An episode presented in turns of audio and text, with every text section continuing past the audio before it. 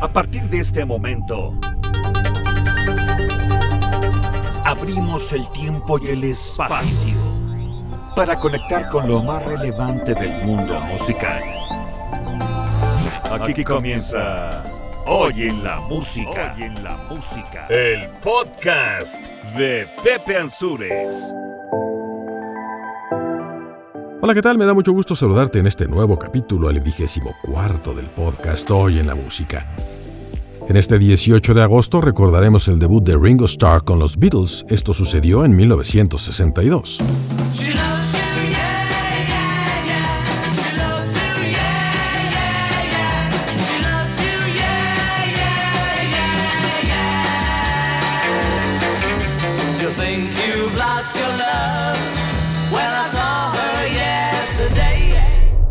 Viajaremos a 1973 para recordar la llegada al primer lugar del tema de Diana Ross, Touch Me in the Morning.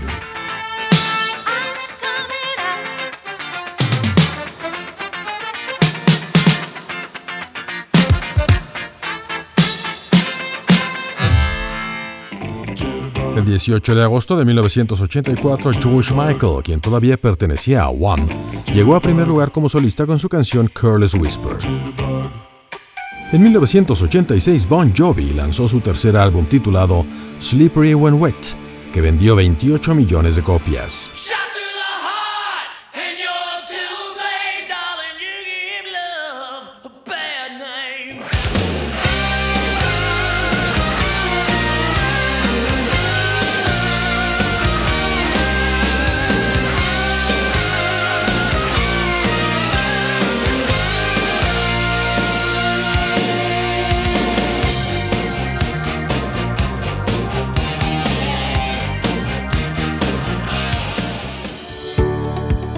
Recordaremos a Scott McKenzie en su aniversario luctuoso y a Dennis Elliott de Foreigner, Patrick Swayze, Ron Stryker de Men at Work y el gigante de la salsa Eddie Santiago en las fechas de sus nacimientos.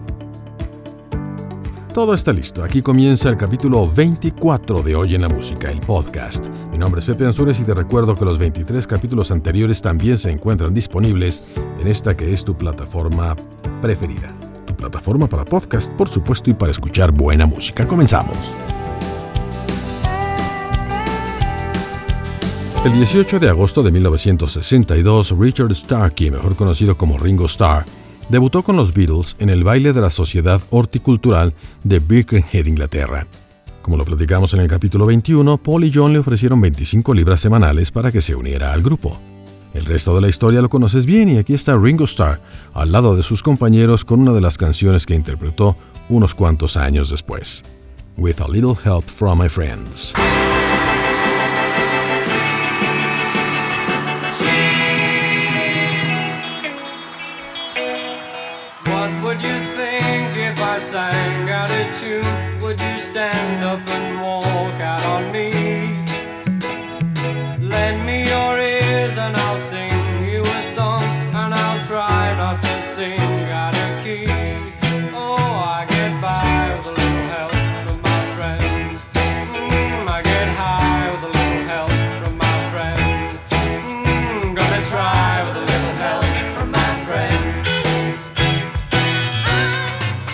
El 18 de agosto de 1973, el segundo sencillo como solista de Diana Ross llegó al primer lugar de popularidad luego de haber sido nominada al Oscar como mejor actriz en la película Lady Sings the Blues, luego de dejar a las Supremas y firmar con Motown. El sencillo al que me refiero se titula Touch Me in the Morning.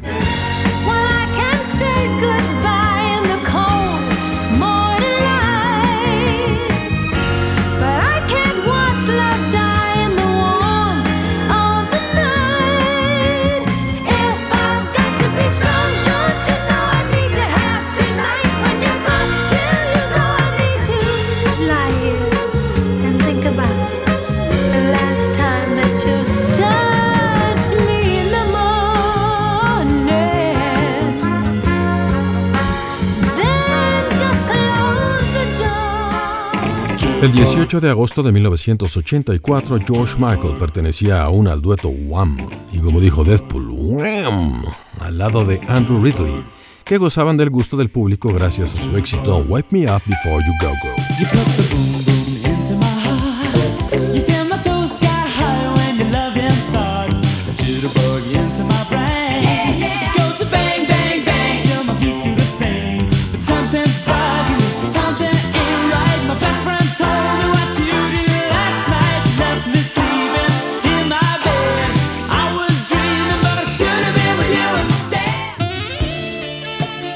Pesar de que la canción que nos ocupa en este momento fue escrita por Ridley y aparece en un disco de Wham, es considerada como el primer éxito solista de George Michael, ya que solamente él aparece en el video de la canción.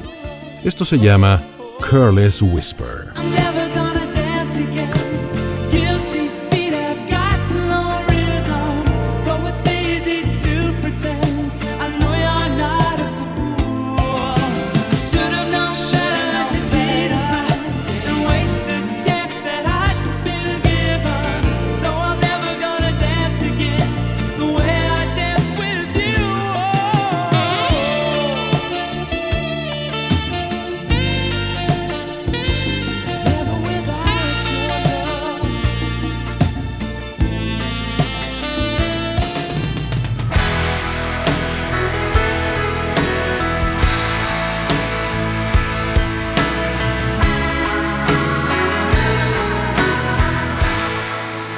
Años más tarde, el 18 de agosto de 1986, salió a la venta el tercer álbum de la banda de rock Bon Jovi.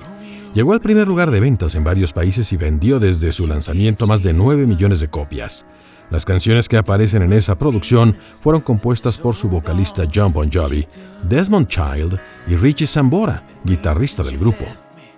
Contiene 10 canciones y además de esto que tenemos de fondo, colocó en los primeros lugares otro sencillo que es uno de los más importantes en la historia del grupo, titulado Living on a Prayer.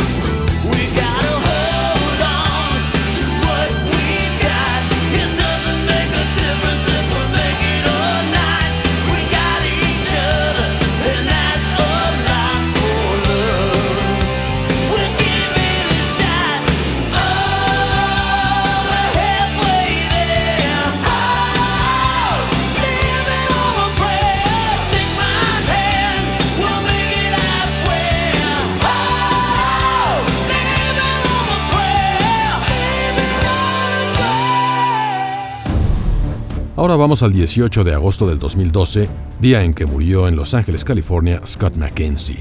Su verdadero nombre fue Philip Wallach Boldheim III. Se hizo mundialmente conocido gracias a su éxito de primer lugar que recordamos en el capítulo 15 de este podcast. La canción original de John Phillips, miembro de The Mamas and the Papas,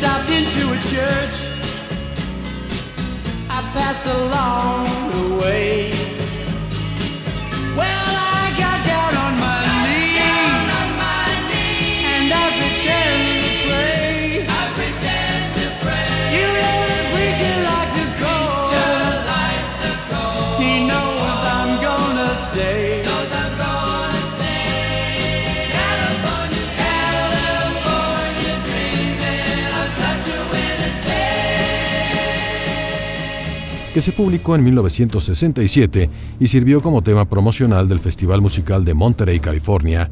Esto es algo que se llama San Francisco. Be sure to wear some flowers in your hair con Scott McKenzie.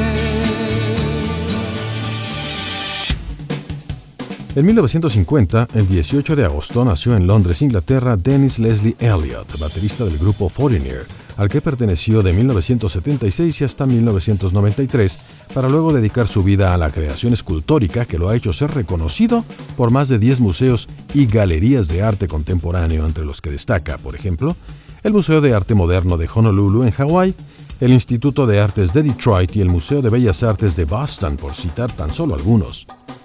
Entre otros de sus trabajos importantes encontramos el set que se utilizó en la película de Viaje a las Estrellas, el famoso Star Trek, que fue diseñado y esculpido por él. Aquí recordamos algo de su trabajo con este fragmento del tema del álbum 44 titulado Urgent.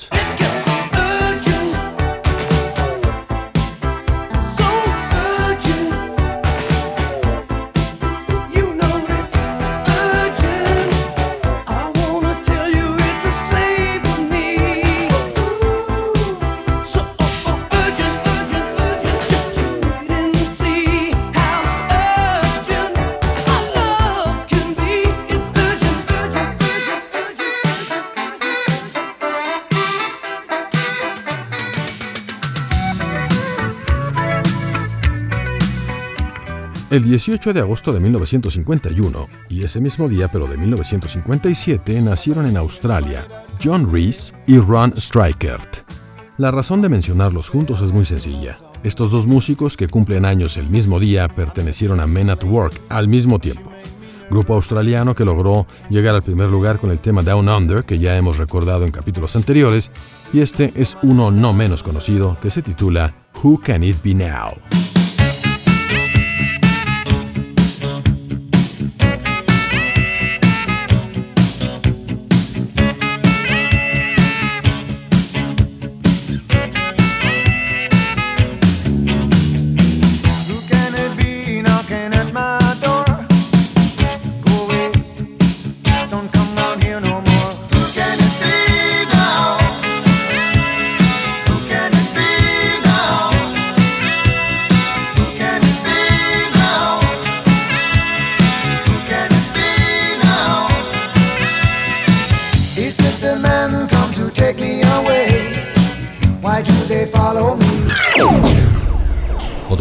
Que cumplía años el 18 de agosto nació en 1952 en Los Ángeles, California. Fue actor, bailarín, cantante que logró el reconocimiento social gracias a sus grabaciones y actuaciones de cine en donde destaca su papel principal en la película Ghost, al lado de Demi Moore y Guppy Goldberg. A nivel musical participó en musicales de teatro y posteriormente grabó el que sería su éxito más importante antes de morir a causa del cáncer de páncreas en el 2009. Él es Patrick Swayze y esto se llama She's Like the Wind.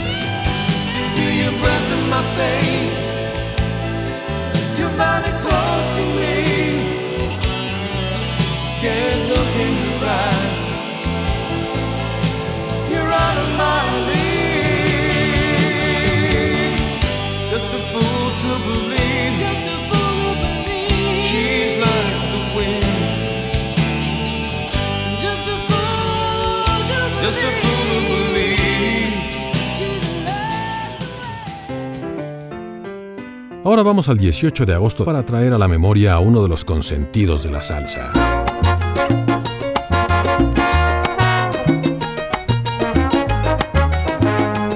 Eduardo Santiago Rodríguez nació en Toa Alta, Puerto Rico y es mejor conocido por todos como Eddie Santiago.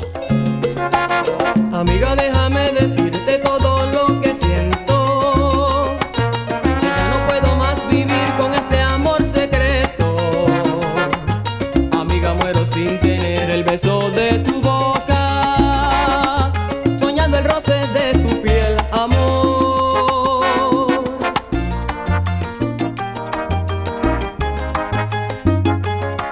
parte de muchas orquestas de renombre, entre las que destaca la del papá de la salsa, Frankie Ruiz, que mencionamos en el capítulo 15 de este podcast. En 1984 se lanzó como solista interpretando temas del compositor Luis Ángel, un argentino que tenía muy buenas canciones y que sonaba en las estaciones de radio de pop en español aquí en México. En esa época ocupaba de hecho buenos primeros lugares. Él compuso una de sus mejores canciones y aquí lo recordamos con su voz. Esto se llama Lluvia. Él es Luis Ángel. Lluvia, tus besos fríos como la lluvia, que gota a gota fueron enfriando mi alma, mi cuerpo y mi ser.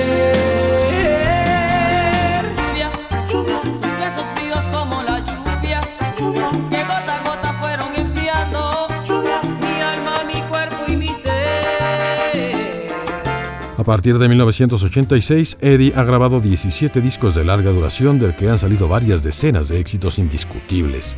Es considerado el máximo exponente de la salsa romántica y luego de más de tres décadas sigue activo como uno de los más importantes salseros de todos los tiempos. Fue nominado en la categoría de Mejor Disco de Salsa y Merengue en la entrega de premios Grammy del 2006 y como dato curioso, su versión del tema original de los Bravos, Black is Black, aparece en la película Nacho Libre de Jack Black y Ana de la Reguera. Él es Eddie Santiago. Aquí lo recordamos con su super éxito original de Camilo VI, Jamás. No dejaré de quererte jamás, jamás. No dejarás de quererme jamás, jamás. Un amor sin cadenas, piedad, que no me falte jamás.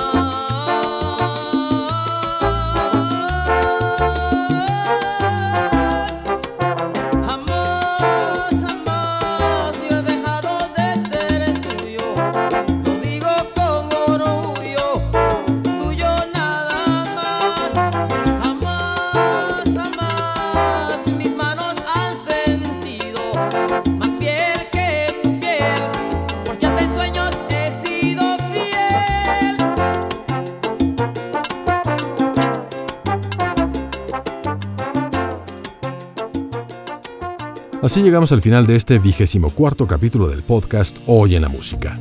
Recuerda que todos los episodios están disponibles en el momento que tú quieras darle play y si te lo quieres echar todos juntos como lo hizo por ahí una buena amiga Ariana Sánchez y también por ahí como lo está haciendo la buena Rox, bueno pues pégale, tú no te preocupes, te vas a tardar como seis horas, pero pues muchas gracias por hacerlo, de verdad lo agradezco muchísimo. Y bueno, Está en Castbox, en Overcast, Apple Podcasts, Spotify, Pocket Casts y Anchor. Y el correo electrónico ansuresproducciones.gmail.com está siempre abierto para tus comentarios.